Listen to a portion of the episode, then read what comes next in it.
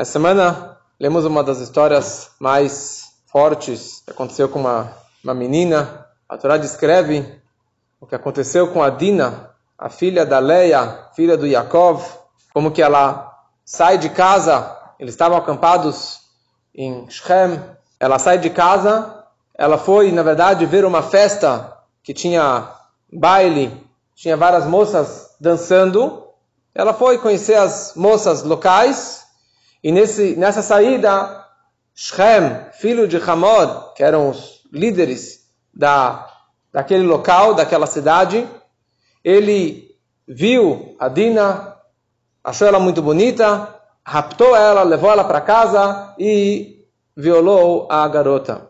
Interessante que ela estava muito bem vestida, porque ela, ela tinha uma ótima educação de casa, do recato, da tzniut, na vestimenta ela estava totalmente coberta, e ele viu só um pedacinho do corpo dela, e ele já ficou realmente doido. E ela foi levada para casa, na casa dele, no palácio dele, contra sua vontade, e acabou tendo uma relação com ele contra, totalmente contra a vontade dela. E ele começou a seduzir, começou a provocar e começou, na verdade, a convencer ela que valeria a pena de manter esse casamento com ele e não voltar para casa eu vou te dar muito dinheiro, você vai ter muita terra, você vai ter tudo do bom e do melhor, e você não vai ter que realmente se esforçar tanto quanto que seu pai acabou se esforçando.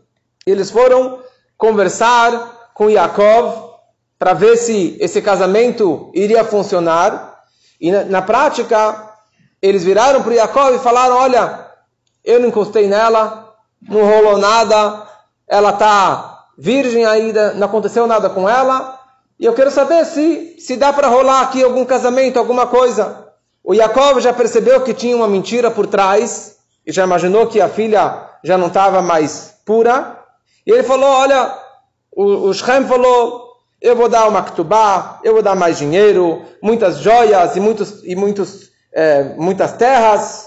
Só que a Dina, ela estava no palácio, estava lá na casa do, do Shem, estava chorando e chorando e não queria ter mais nada com ele. Ela estava realmente quebrada e ela queria ir para casa. E ele queria fazer de tudo para deixar ela feliz, para que continuasse esse casamento.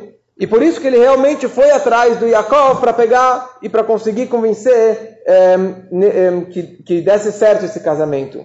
Só que a Dina ela tinha ou seis ou oito anos, era uma menininha naquele momento. E o Yaakov, na verdade, os filhos de Yaakov, eles vieram e fizeram um negócio, fizeram um acordo e falaram: se vocês querem casar, vocês querem ter os portões abertos de negócios entre o nosso acampamento e o vosso acampamento, o seu povo, então a primeira condição é que vocês façam o Brit Milá. Essa era a única condição. Que todos os homens de Shem fizessem o Brit Milá, fizessem a circuncisão. Eles foram, falaram com os moradores da cidade e falaram: olha, vai ter muitos business, muitos negócios para todos, os portões vão estar abertos, vai ter muita mercadoria, todas as moças dos judeus nós vamos poder casar com, com os homens daqui, mas a única condição é que vocês façam o Brit Milá. Muitos não queriam, e eles, na verdade, todos os homens que passavam pelo portão da cidade, eles pegavam num canto e forçavam que fizessem o Brit Milá. Quem foi o Mohel? Foi os filhos de Yaakov. Eles fizeram realmente esse Brit Milá de todos esse, esse povo. Eles fizeram 645 homens Brit Milá, 275 é, crianças fizeram Brit Milá. Em dois dias fizeram quase mil Brit Milá. Fora o pai do Hamor, quer dizer, o avô do, do, do garoto, né, do Shem, ele chamava Hideken, e seus, oito, seus outros seis filhos. Eles não aceitaram fazer o Brit Milá, foram contra a ideia do filho e do neto. E eles viraram para o Shem, viraram para o Hamar e falaram: Vocês estão apaixonados pelos judeus? Vocês gostam dos judeus? Agora só por causa de um casamento vocês vão fazer o Brit Milá em todo esse povo aqui? Que história que é essa? Vocês estão se convertendo ao judaísmo? Vocês sempre odiaram eles. E, e que negócio é esse? Faltam mulheres bonitas aqui ou no Egito para vocês casarem?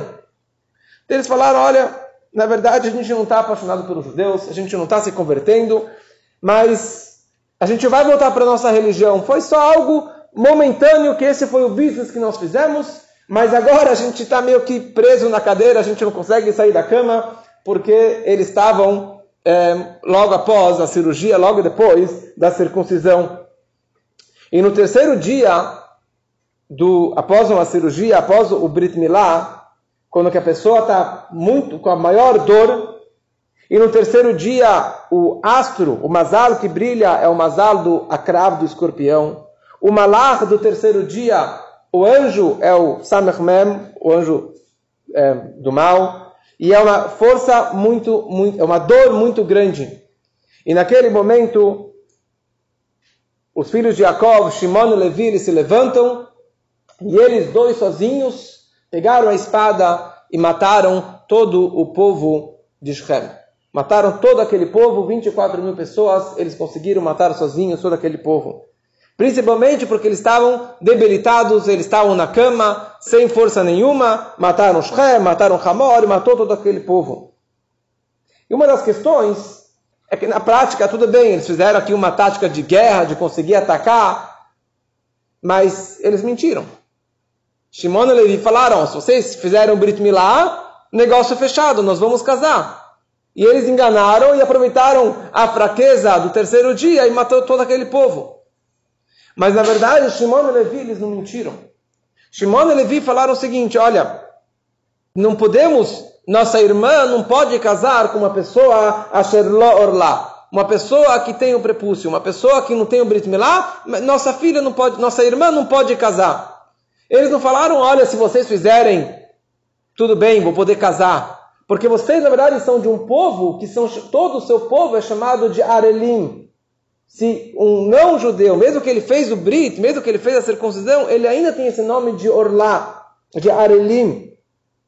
E um judeu, mesmo que não fez Brit Milá, ele é judeu de qualquer forma. E ele tem um pacto com Deus. Então não, não é somente fazer o Brit que iria fazer desse povo um povo maravilhoso. Vocês têm que fazer um brito no seu coração, um pacto com Deus no seu coração. Vocês têm que aceitar o reino divino, vocês têm que largar a idolatria, vocês têm que aceitar a Torá e mitzvot. E vocês não fizeram isso. E mais ainda, vocês mentiram que ela não foi violada, vocês mentiram que, você, que ele nem tocou na garota. E na prática, ele sim tocou, ele sim é, impurificou a Dina. Então, você mentiu, a gente nem poderia fazer uma, uma enganação aqui. E quando eles se aproximaram, depois que eles mataram todos, eles encontraram a Dina lá no cativeiro, lá dentro do palácio. E a Dina, depois que ela teve a relação, ela estava meio que apegada com o Shem. E ela falou, não quero ir embora daqui, eu quero ficar por aqui. Então o Shimon e Levi, eles pegaram ela à força e arrastaram ela para fora do palácio para que ela voltasse para casa, para que ela saísse daquele lugar de onde ela estava é, presa. E nesse momento, o Shimon, ele vira para a irmã ele fala: Olha, se você sair daqui, eu prometo que eu vou casar com você. Naquele momento não era um pecado ainda. O Shimon, ele prometeu que ia casar com a Dina, e eles acabaram casando, e eles tiveram uma filha. Essa filha se chamava Osnat. E essa Osnat, os irmãos, na verdade, os Shvatim, as tribos, queriam matar essa garota, porque aqui é uma é de uma relação incestuosa. Mas Yaakov, ele pegou uma uma placa de ouro, escreveu naquela plaquinha de ouro o nome dela, Osnat, fez um colar, colocou no, no, no pescoço dela e mandou ela para fora de casa. Veio o anjo Michael, o anjo Michael veio e levou ela até o Egito e colocou ela na casa do Potifar. Então, por isso que a Torá descreve que a Osnat era filha, filha de Potifera, o da história do Yosef no Egito. E na prática, o Yosef acabou casando com essa Osnat. Essa é uma opinião. Tem uma outra opinião que, eles, que ela continuou lá casada com Shimon até o fim da vida. Mas dessa história toda, nós vemos a questão que se chama tzniut, do recato, principalmente das moças, das nossas filhas, das nossas esposas. A Torá nos ensina o, o conceito do recato de uma mulher judia é que ela tem que ficar dentro de casa e não sair, não se expor, não expor o corpo, não se expor, não cantar em público, porque isso, na verdade, ela se expondo é o que desperta o interesse dos outros, principalmente do homem que pode é, maltratar ela. E também isso faz parte do respeito da, do valor da menina judia, da mulher judia. Desde o dilúvio, quando que Deus passou para Noah os sete preceitos universais, os Sheva Mitzvot Bnei Noach, um deles é a questão de relações proibidas, as pessoas acabaram acrescentando mais, mais regras e mais leis, principalmente em relação a toda a questão do incesto, de Gilu Erayó, de relações proibidas. Então, na verdade, eles estavam pecando contra a lei deles, contra a lei, as leis que os homens aceitaram de cumprir após o dilúvio, de não fazer o que foi feito com a Dina. Então, por, pela lei deles, essa é uma das razões também o porquê realmente o direito que Shimon e Levi tinham de matar todo aquele povo. Porque eles foram contra a lei, não a lei da Torá, que seria otorgada no futuro.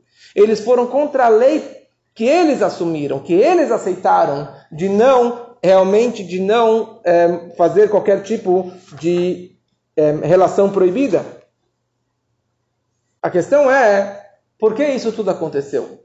Por que Yaakov teve um sofrimento tão grande de ter a sua filha, a, Torá, a única filha que a Torá descreve que Jacob ele teve, ele teve 12 homens, e a Torá descreve que ele teve uma filha que era Dina. Por que Jacob realmente mereceu que a sua filha fosse violada?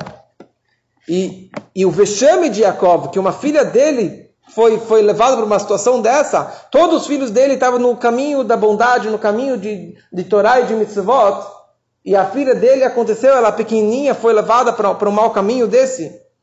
Então, tem várias explicações, tem seis, sete explicações. Eu vou falar algumas aqui.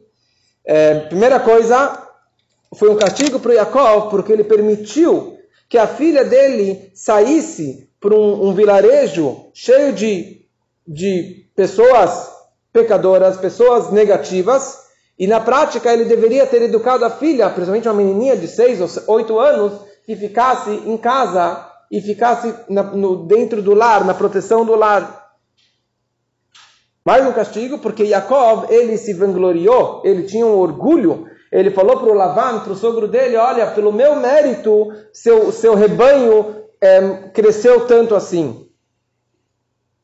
E a, uma das explicações mais conhecidas, que o também traz isso, que um pouquinho antes dessa história, quando Yaakov estava se reencontrando com seu irmão Esav após 20 anos, nesse encontro, Yaakov ele pegou a sua filha Diná e colocou dentro do baú, dentro de uma caixa.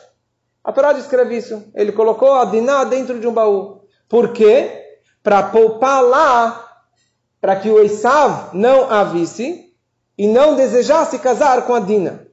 Quer dizer, Esav tinha 84 anos, a Dina, tinha 6 ou 8 anos. Então Yaakov, ele, conhecendo o irmão dele, então Yaakov ele colocou a Dina dentro do baú. Mas na verdade isso aqui foi um pecado que Yaakov ele fez.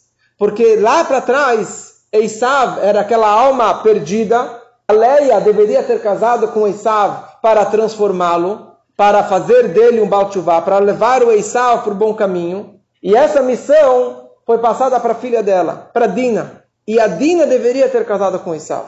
A Dina ela tinha o potencial, vamos esquecer a questão da idade, mas a questão da espiritualidade, do poder espiritual que ela tinha de sair para a rua, de transformar as pessoas e de transformar o marido, porque uma boa mulher, ela tem realmente o poder e o dom e essa missão de ajudar e transformar o marido. Então, se o Esav visse a Dina e quisesse casar com a Dina, ele poderia realmente ter sido transformado para uma boa pessoa e ter feito o que ele acabou não fazendo. O Yaakov, o fato que ele não deixou a Dina casar com Esav, que o Esav enxergasse a Dina, ele proibiu ou ele evitou que isso acontecesse, que essa transformação e que esse retorno do Esav acontecesse na prática. Então por isso que Jacob ele foi realmente castigado. Mas a, a, a mensagem disso é do recato e do cuidado que nós precisamos ter, principalmente com as nossas filhas, com as nossas esposas, com nós mesmos, porque para re, realmente evitar maiores problemas nas nossas vidas.